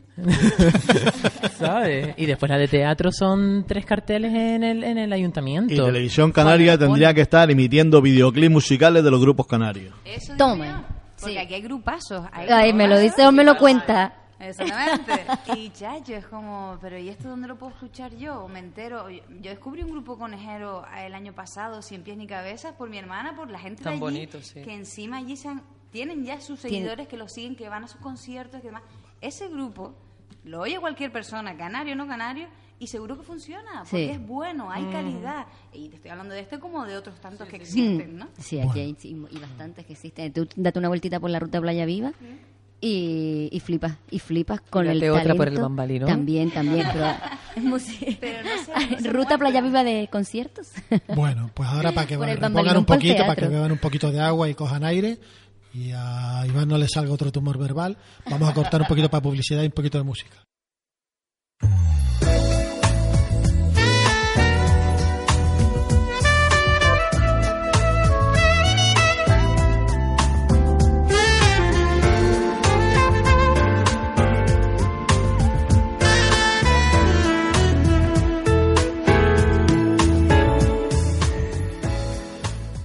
Ya estamos de vuelta y qué mejor forma que terminar el último tramo del programa, ya que estamos con directores, con actores, con un montón de gente del teatro y las artes escénicas, pues que hablen de lo próximo que vayan a hacer. Y yo que soy muy maniático, vamos a ir en sentido de las agujas del reloj y empezamos por Marta. ¿Qué tienes así a bote pronto, a medio, corto e incluso a largo plazo por realizar? Bueno, pues yo ahora mismo estoy con una hora menos producciones, que tenemos el montaje de Me llamo Suleiman, que en principio todavía le queda recorrido y que tenemos ya hemos visitado varios países y, nos queda todavía por suerte. Y así em, nuevos proyectos ya son para el año que viene, 2017. Con uno de ellos es con Víctor Formoso, con Drama Producciones, una, siempre Alice, una pieza que va a ser que vamos a estrenar en el Cuyás con Mari Carmen Sánchez, con Blanca Rodríguez, con Luife Rodríguez, con Nati Vera y yo, ese es el elenco. Y Víctor Formoso lo dirige. Y por otro lado, después eso es en enero, para enero, y después también voy a trabajar con La República, eh, otro texto que se llama Las raíces cortadas, en este caso sería también con Nati Vera, que nunca he trabajado con ella y ahora me toca doblete, ¿no? Seguido, me voy a hartar, exactamente, pero bueno, yo encantada. Y ese ya sería para marzo de 2017 también. Así que, vamos, yo feliz, no o sea me puedo que quejar. viene trabajo y no puedes dar una pincelada de las obras de, de que van a ir, un poco para engolosinar a la gente que nos está Eh, oyendo. Sí, eh, la pieza que vamos a hacer con, con Drama Producciones, con Víctor Formoso, eh, se llama Siempre Alice y trata el- la temática del Alzheimer, un Alzheimer temprano. De hecho, hay una película que también que, que, que se estrenó hace unos años. Y, y bueno, pues eh, trata de este tema, ¿no? De, una, una, filóloga, creo que ella encima es filóloga, es, es profesora y en- tiene un Alzheimer temprano y cómo poco a poco ella se va dando cuenta porque empieza una persona que tiene tanto conocimiento del lenguaje empieza a no saber hablar, a perderse, a no entender, ¿no? Entonces, bueno, es la familia y, ella, ¿no? Y, y esta situación. Eso es lo que vamos a ver con, con Siempre Alice, con Drama Producciones. Y en el caso de con la República, vamos a hacer el texto de las raíces cortadas, que plantea la discusión un poco o las contradicciones entre Clara Campoamor y Victoria Ken, que eran dos republicanas, sufragistas en su momento, que estaban allí en- entre hombres rodeadas en la política, ¿no? En- como diputadas y demás. Y, y bueno, como una eh, estaba a favor sí o sí por el sufragio femenino y la otra no, porque eran las dos republicanas, pero Victoria Ken pues decía que era muy que darle el, el voto a la mujer en ese momento era darle el voto a su marido y que la república iba a Eso piensan algunos curas también. pues entonces el, el, el texto pues eso va sobre estos dos personajes, el encuentro de estos dos personajes y un poco el desarrollo de sus ideas, de su planteamiento, ¿no? Que, que creo que encima hoy en día este tema y más con las cosas que están pasando, ¿no? El valor de la mujer y el peso que tiene, la voz que tiene que tener la mujer, que no se le da. eh, pues bueno, pues tiene toda esa implicación y ese peso, ¿no? Así que Es que son dos historias maravillosas porque una de las grandes maravillas del teatro es contar esas historias eh, que, que, que están ahí, que son el día a día, que pueden ser el día a día. En el caso del Alzheimer, por ejemplo, cuántas personas, cuántas familias no hay que, que están sufriendo Sí. eh, eh, con algún familiar o en carne propia esa enfermedad y es maravilloso que alguien en el teatro lo cuente. Es, que, es que ya lo decía bien Hugo antes, ¿no? Que una de las funciones del teatro también es informar, ¿no? Exacto. No, Eh, sí. eh, informar y, y contar y contar experiencias y, y acercar a la gente a esas experiencias y yo creo que es un bálsamo también en el caso de, de- de la obra esta tiene que ser un bálsamo para puede ser un bálsamo para muchas personas. Sí, yo creo que sí, que, que, que, eso- que ahora mismo en la actualidad social que hay, pues tiene un peso muy importante, ¿no? Es una enfermedad terrible y que, que nos toca día a día, que es una, una verdad que, que se impone, ¿no? Y, y respecto a las raíces cortadas, además de este punto de la mujer, de la no mujer, de tal cual, para mí sí que tiene una parte también muy interesante, que es cuando tú puedes tener tanto, tanto, tanto que ver con la otra persona, pero eso mismo te distancia a su vez tanto, ¿no? Porque son la- eran las dos únicas mujeres que estaban allí que se defendían, ¿no? La, la imagen de la mujer, imagínate, en una sociedad de hombres que ellas, por lo visto, hay anécdotas que pasaban por allí, por los pasillos, y todos sus compañeros se reían de ellas porque las únicas dos mujeres que hay y ni entre ellas se Y ni- ponen de acuerdo y tal, ¿no? Pero claro, esa, el, el, el conflicto que generas cuando tengo tanto ve- que ver contigo que eso mismo Y una sola me cosa- distancia, ¿no? Exacto. Tengo que decir, antes de continuar, eh, se me pasó por alto que Tara Machín nos tuvo que dejar por cuestiones personales y bueno, eh, agradecerle que estuviera aquí. Y ahora pasamos con Armando. Háblame de ti. Háblame de tú. ¿Qué de los quieres que te proyectos que, cuente? tenga, proyectos que tenga, proyectos que estén en vigor, que vayas a presentar próximamente. Bueno, pues recientemente estuvimos con Ma, Madre, ¿no? En, en Amasí, como antes comentábamos, que es un cortometraje donde contamos una etapa muy dura de la, historia canaria, prehispánica, ¿no? No- Ya no tiene nada que ver con la conquista, nos vamos unos años antes, y es una problemática propia de los indígenas canarios. Eh, la verdad que muy bien, hemos estado ya por todas las islas, hemos tenido muy buena acogida en los cines. Por primera vez en los cines Monopol se, se puso en cartel, ¿no? Eh, Dos semanas estuvimos con varias sesiones al día y funcionó muy, muy bien. Y en el resto de islas también, estamos muy contentos con el recibimiento del público. También la crítica, hemos tenido críticas a nivel nacional, bastante buenas. Eh, parece que va a salir una pronto en Cinemanía también. La ha llevado ahí Javier Frías, que es un importante crítico a nivel nacional, y parece que nos va a poner por ahí algo también positivo. Y bastante abrumado por ese tema, ¿no? De siempre uno cuando saca las cosas está como tenso a ver qué tal. Y, y contento, ¿no? Y luego ahora en agosto, pues vamos a hacer, eh, vamos a hacer un primer largometraje, modestito, vamos a tener un presupuesto ahí de unos 150.000 euros para rodar un largometraje. Como decía antes, dando pasitos para intentar Hay políticos crear que no hagan eso. ¿eh? Bueno, curiosamente, y tengo que decirlo también, porque cuando nos dan cosas positivas también hay que decirlo. Esto, yo nunca he pedido una subvención, pero en este caso recibí una llamada por parte del Cabildo de Gran Canaria para participar en el proyecto, ¿no? Y vamos a tener dinero del Cabildo de Gran Canaria. Ellos se enteraron, les gustaba un poco lo que hacíamos y, y nos llamaron. Y la Televisión Canaria lo mismo, o sea, vamos a tener participación de los dos, de Televisión Canaria y del Cabildo, y aparte inversión privada, ¿no? Y bueno, en principio La Tribu de las Siete Islas es un proyecto que nace de un- una obra de teatro que estrenamos en 2015, que por desgracia solamente pudimos hacer una función por temas, como dicen en el deporte, extradeportivos, esto diríamos extrateatrales, eh, por problemas de, produc- de producción y demás, y entonces surgió la idea de hacer un largometraje. Y en fin, eh, bastante, bastante contentos con eso.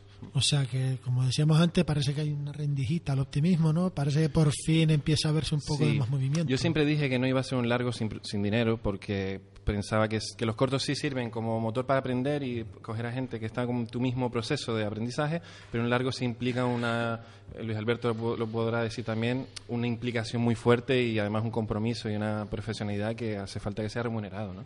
Entonces, hasta que no tuve, no tuvimos en la productora la capacidad económica para afrontarlo, no, no nos lo planteábamos. Y en este sentido, pues bueno, está el plan de producción, rodamos ahora en agosto y en, en marzo del año que viene se estrena en salas comerciales.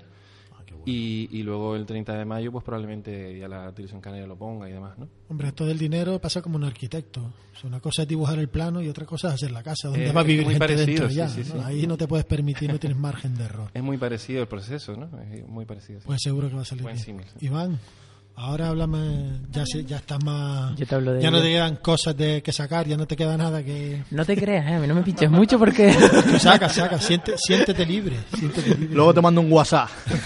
Bueno, háblame de proyectos que tengas, cositas que tengas ahí en el tintero. Eh, vale, pues mira, de proyectos que, que, que te puedo hablar, eh, pues ahora mismo eh, estoy precisamente con Carol, eh, con La Celestina, el montaje de La Celestina. Eh, es un montaje clásico, eh, basado en el, el texto es el de La Celestina, original, no hay ningún tipo de La adaptación. tragicomedia clásica. ¿no? Exacto. Eh, hay reducción de texto porque evidentemente no podemos representar 153 páginas de texto porque es mucho guion. Entonces, eh, con la Celestina, ya te digo. luego ahora con mi compañía vamos a sacar un... Vamos a lanzar con un musical que se llama El Príncipe Hamlet. Está basado en Hamlet. eh, un poquito eh, alusión al Rey León por ese... ese esa simbiosis que hay entre, lo- entre los dos test, entre las dos tramas, perdón. Eh, y evidentemente sigo, por ejemplo, con, con Profetas de Molevar, con Las Maravillas de Cervantes, que nos quedan un par de fechas ahí pendientes. Y, y bueno, y ahora, mm, pues ayer, mm, no te puedo decir el título todavía, porque no me lo permiten, pero, pero me hace un montón de ilusión porque no me lo esperaba y porque me llamaron ayer para un, un largo que voy a ir a rodar en septiembre a La Palma y la verdad que eso y las otras dos cosillas me tienen bastante ilusionado para el nuevo año. Pues, como se suele decir, mucha mierda, ¿no? Gracias. Claro, Ah, yo también. claro. Ya me han dicho que vas a ser entrometida en el teatro. Pues, Dentro metida en el teatro, sí. Nada, pues nada, yo lo mismo con Iván Álamo, eh, la Celestina, como él acaba de decir. Eh, también estoy trabajando con Paco Sánchez, que es un es periodista, dramaturgo, escritor de teatro. Haciendo, estamos ensayando una obra junto en el elenco estamos Cristo Quintana, ahí Avian de la Cruz, el propio Paco Sánchez y Armando Silveira, se llama Papel Muerto, una obra que a mí me encanta el texto porque habla de, de la manipulación periodística y me encanta. Además yo hago de mala ahora. malísima. Ah, mira. me Bueno, encanta. Es que está ahora, bueno, ahora que se ve mucho el tema de la manipulación periodística, eh, Venezuela, de Grecia, que ya no hay problemas en Venezuela, ya no hay problemas en Grecia, eh, lo que comentabas antes de la mujer, ahora resulta que hay una mujer primera ministra de, de Gran Bretaña, Ujú. unos periódicos lo pintan de una manera, otros de otra, unos te dicen que oye, que se lo ha ganado y otros que bueno, que ha llegado de rebote, porque David Cameron se fue, es decir, para, para que vea cómo al final la política nos afecta todos. Entonces va a ser de mala, mala, de malísima, mala malísima de y- entrometida. y, porque además es una trama que me gusta porque aparte de, de hablar de, de, la, de poner en el- sobre la mesa la, la manipulación periodística también pone sobre la mesa las puñaladas entre compañeros Sí, pero eso es una cosa muy universal. Imaginaciones de ustedes. Eso no existe. Y me encanta me encanta este texto la verdad. Y bueno y a partir de ahí bueno pues todo lo que lo que vaya saliendo. No sé si saldrán funciones con la lección de profetas de Molevar estamos ahí también. Y, y bueno lo que lo que surja aquí estoy. A ver si hay responsables políticos eh, encargados de cultura que nos estén escuchando, que tomen nota. Luis La Alberto. verdad es que, claro, ahora que estamos aquí en el Bambalinón, la última vez que te pudimos ver aquí en el Bambalinón, Sí, sí, nos sí, sí. reímos lo que nos pudimos reír, alguna media lagrimilla y tal, pero vamos, la obra espectacular, ¿eh? Suicidio de una actriz frustrada. Te sí. suicidaste muy Me- bien. aquí, me, aquí me he suicidado tres veces ya, Sí, este. sí, sí, ya tienes callo hecho ya. Que ya. capacidad de regeneración tienes, ¿no? Sí, sí, ya, una ya es inmortal ya. Ya, Una ya, pasada. ya- ya eres insuicidable. Yo, insuicidable. Esther, te toca. Bueno, pues yo como mi proyecto empresarial es bastante absorbente en cuanto a esto, pues estamos haciendo, me estoy medio convirtiendo en mini productora. Eh, porque me he visto con carencias eh, a la hora de programar y entonces pues estamos intentando sacar varios proyectos. Eh, uno es de microteatro, que ya vamos a hacer la segunda parte. Eh, luego queremos hacer proyectos como teatro en serie aquí en el Bambalinón, como si fuera una serie de televisión, pero de teatro, ¿no? Y que todas las semanas tú tengas tu capitulito. Entonces, en ese sentido, estoy dirigiendo un montón de energías. Y luego, como actriz, estoy participando en un proyecto que dirige Paco Castellanos, que fue director de la Escuela de Actores muchos años. Y es una obra de un escritor italiano que se llama Hugo Betti. La obra se llama Delito en Isla Cabras y la estrenamos el 23 de julio en el, en el Teatro de Moya. Aprovecho ahí para decirlo. Las cabras no se las Muy llevan al cabildo, que ya saben lo que hacen con las cabras.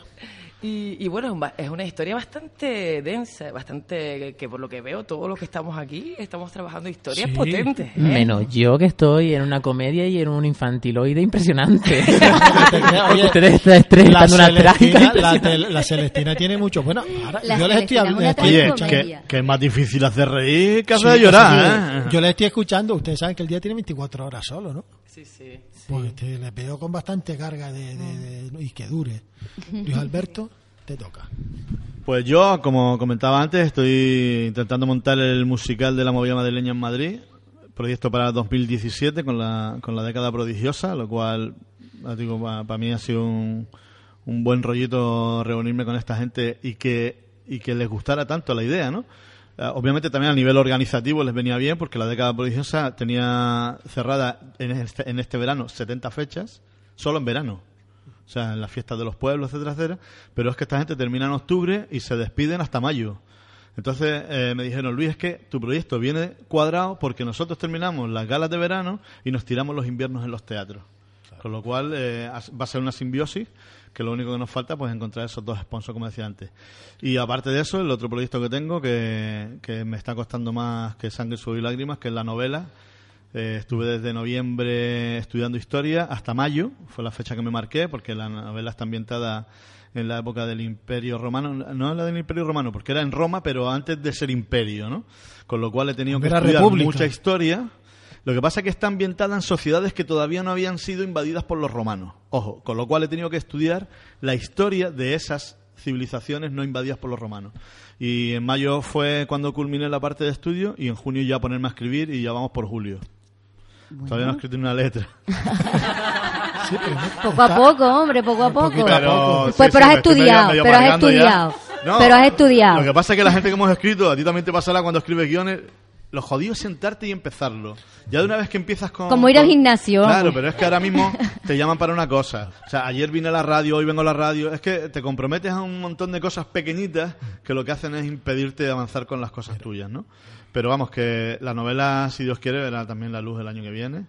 Y me tiene súper ilusionado porque es la primera vez. eh, yo creo que es la parte que más he disfrutado de todos los procesos. Mira que he hecho cine, he hecho espectáculos, he hecho galas, he hecho. Yo la parte que más he disfrutado siempre es cuando me siento a escribir. Porque estás tú solo. Parece que no. Creo que fue Almudena Grande la que dijo que no hay mayor sensación de indefensión que la de una escritura ante un papel en blanco. sí, sí, sí. Porque aunque tengas la idea clara, aunque, bueno, quiero escribir sobre esto, esto y esto, tú estás, yo lo digo por experiencia, pues también soy escritor, ¿de qué escribo? O sea, no de qué, sino ¿cómo empiezo? ¿Qué le pongo? Era una vez, eh, había- y claro, tienes que desarrollar la Ya historia. eso le llamo el alma. O sea, Sí. y yo creo que todos los que hemos creado aquí coincidimos que lo jodido es encontrar lo que tú quieres contar.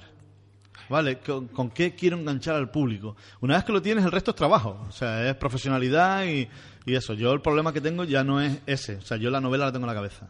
Eh, mi problema es que me tengo que sentar y decir, aquí empiezo a escribir. Y empezar con la- el primer folio, que, que después, ¿verdad? Que cuando ya escribes el primer folio ya, ya es un ya es una carrera que a lo mejor ni, ni- ni me veis el pelo en cuatro meses, porque, Sí. porque ya cuando te encierras en ti mismo, ya entras en otro bucle, ¿no? Lo que me falta es ponerme a escribir la, la novela, ¿no? Y yo con esas dos cositas, como hablábamos antes también, de dar clases, estoy intentando cerrar tratos también para volver a Chile, porque estuve el año pasado y en la Universidad Católica quieren que vuelva a dar clases, porque me ganan los alumnos y los alumnos les piden y bueno, pues pues bueno, intentar a ver si vuelvo a Chile a, a dar clases y yo con esas dos cositas y Lo que pasa es eso, que yo tengo trabajo. Sí, Que yo para ser artista tengo mi trabajo. trabajo. fíjate que yo eh, conocí a gente de bueno, estadounidenses que se dedican a la industria, de- no, no como actores ni como nada, sino pues trabajan en, en empresas editoriales y demás. Y ellos no entienden, les choca mucho que, por ejemplo, un director de cine, director de cine de teatro, una actriz, tenga que compatibilizar el trabajo de actor, de actriz o lo que sea, con otro trabajo. Pero, vamos- o sea, vamos- él me decía, vamos a ver, vamos, me estás diciendo que aquí, pues fulanita de tal, es actriz y también tiene que ser, pues yo qué sé, secretaria. Sí, O cajera. Yo creo que o- yo creo que la clave la dimos antes y yo era una de las cosas que iba a aportar, pero después cambió la conversación. Eh, yo creo que todos hemos estado en los países latinoamericanos y es verdad que es que eh, cuando sales fuera ves lo, de, lo que tú tienes, ¿no? Exacto. Porque mientras no sales fuera, pues lo que tú tienes es lo que es. Pero cuando sales fuera ya... eh, y es verdad que en, en todos esos países latinoamericanos la cultura está valorada. Hmm. O sea, que como hablamos antes, vas a, a Chile y en los locales de ocio nocturno pues tienen salas de teatro, tienes donde puedes ver una obra. Pero ya no solo eso, sino que además eh, yo he estado por México haciendo giras con cantantes y todos los controles de policía te paran. O sea, ven cinco tíos en una furgoneta con una tía, pues, todos parados ahí, ¿no? Y dicen, no, mira, nosotros somos cantantes y tal. Y te tratan de una manera. Súper bien. ¿Sabes? Porque aquí en España tú dices, no, somos cantantes, bájese que aquí hay droga seguro. ¿Sabes? Allí son cantantes, tío, que no, que no, y te tratan con un respeto, tío. ¿Sabes? Esa es otra, la imagen que muchas veces se tiene del artista. O sea, muchas veces Sí. se tiene la idea del artista de una persona difusa, de ambiente sordo, Perro flauta. problemas de droga. Mira, problemas- ella lo dijo antes, y, y yo me acuerdo que la única, mi madre es de las personas más educadas del mundo. Yo la única vez que en la calle la he visto perder la forma, y, y creo que tú lo dijiste antes también, fue una vez que viendo el Tenorio en Vegeta, una señora delante de ella dijo, no, estos, estos artistas, estos son cuatro drogadictos, como no tienen ganas de trabajar, se meten a esto. Dios. Mi madre que ve que me acuesto a las 2 de la mañana todos los días. Dios. Sabes que hay días que en los que ni siquiera te acuestas, que se levanta ella para trabajar y todavía estoy yo en el ordenador.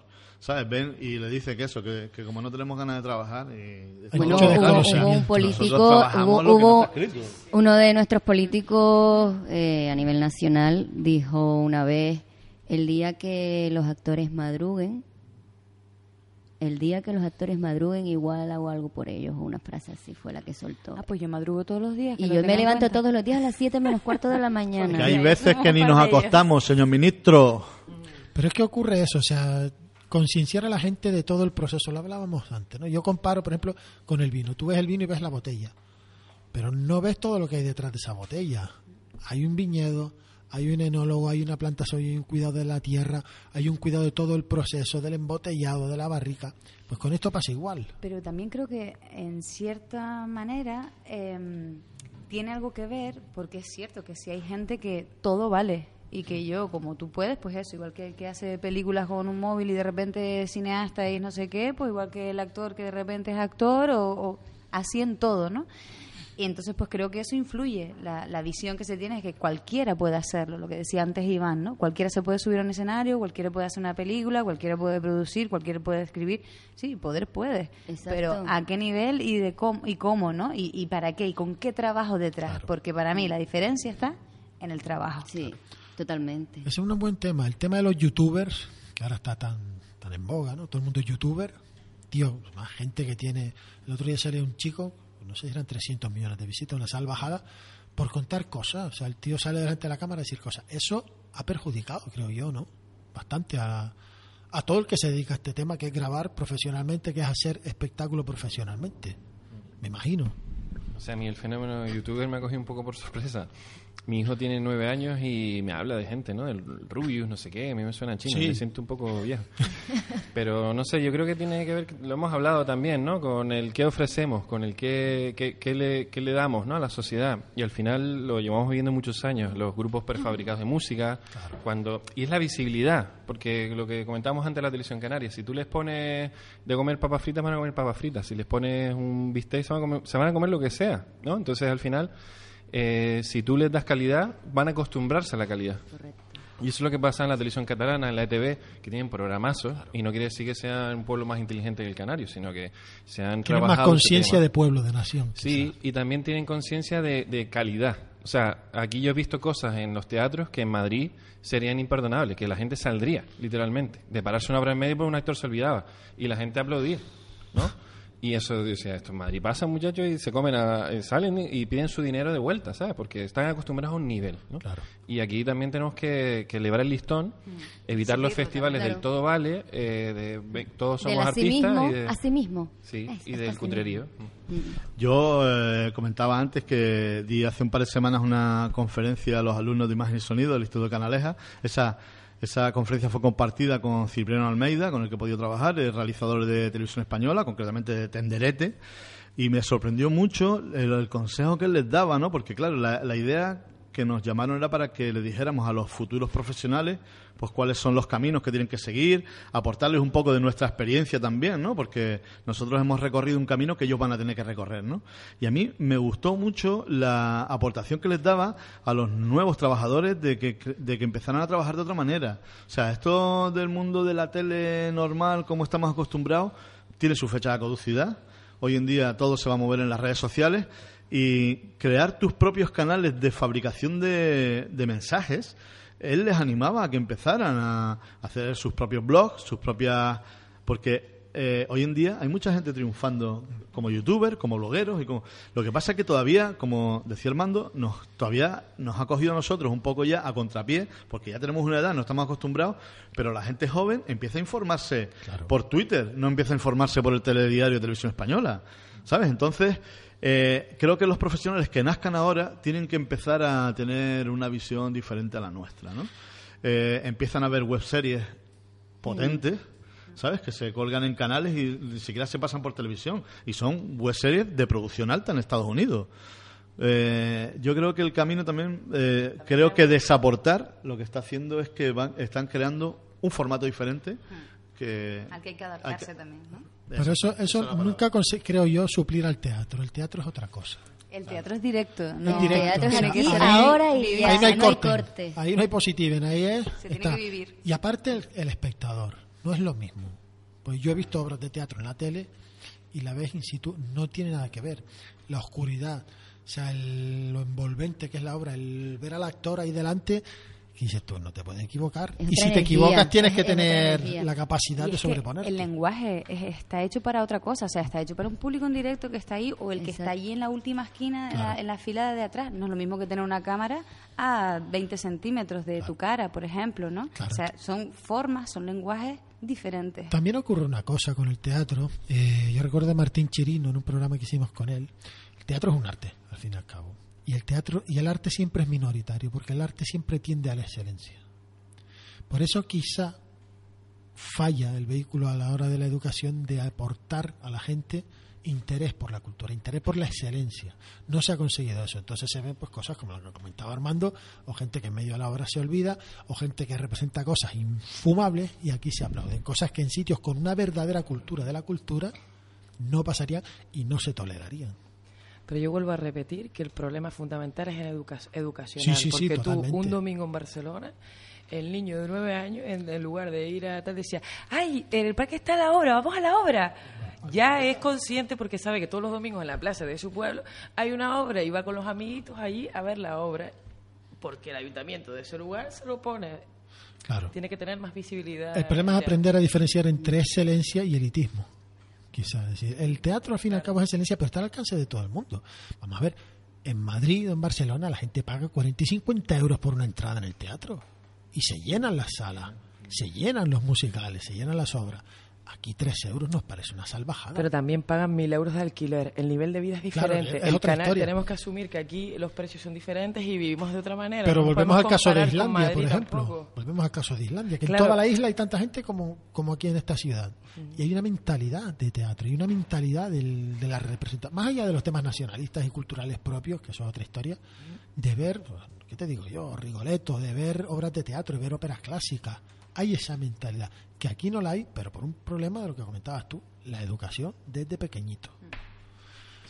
Y bueno, ya se nos pasa el tiempo volando porque me está haciendo ya el señor Soro a la- La- las señales de aquí está, todo el pescado vendido. Eh, Marta, muchísimas gracias.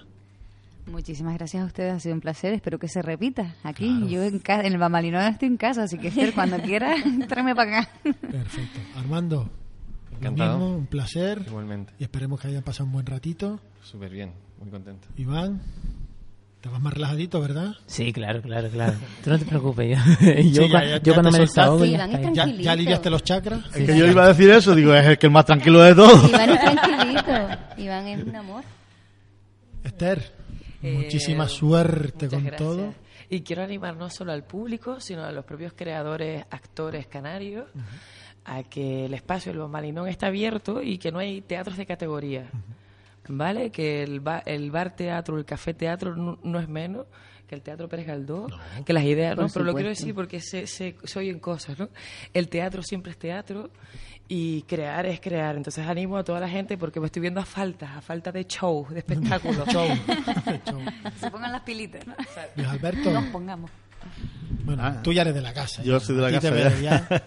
Muchas gracias. No, por supuesto, y aquí estamos para lo que haga falta y sobre todo esta, esta tertulia eh, que como dijimos el otro día en el, en el programa, ayer, eh, el, el otro que hicimos lo pidió la, la consejera del gobierno de Canarias, o sea, éramos siete personas hablando de, de teatro y además que lo bueno es que llegábamos casi todas a las mismas conclusiones, con lo cual Sí. creo que era una visión bastante verídica de cómo se estaba moviendo el, el mundillo.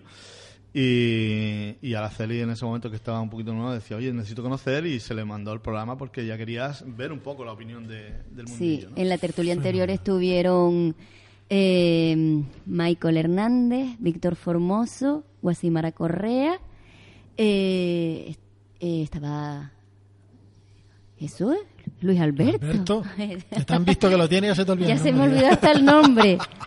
Eh, Iván Álamo entró por teléfono también en aquella tertulia y estuvo muy, muy, muy guay también. Y yo también estaba. Y tú, Super Carol. Y yo estaba. Gracias, bueno, lo de siempre. súper, gracias, Hugo. Tú no sabes que lo bueno viene en frescos pequeños. Y el mejor veneno también, sí.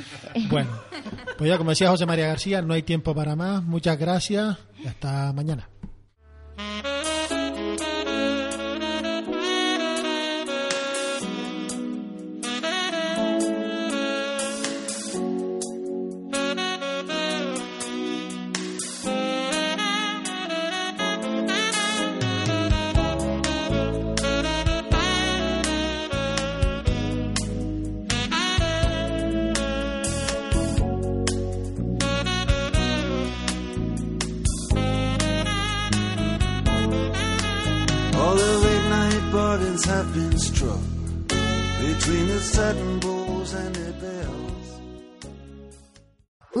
About MediCal. You have a choice and Molina makes it easy, especially when it comes to the care you need.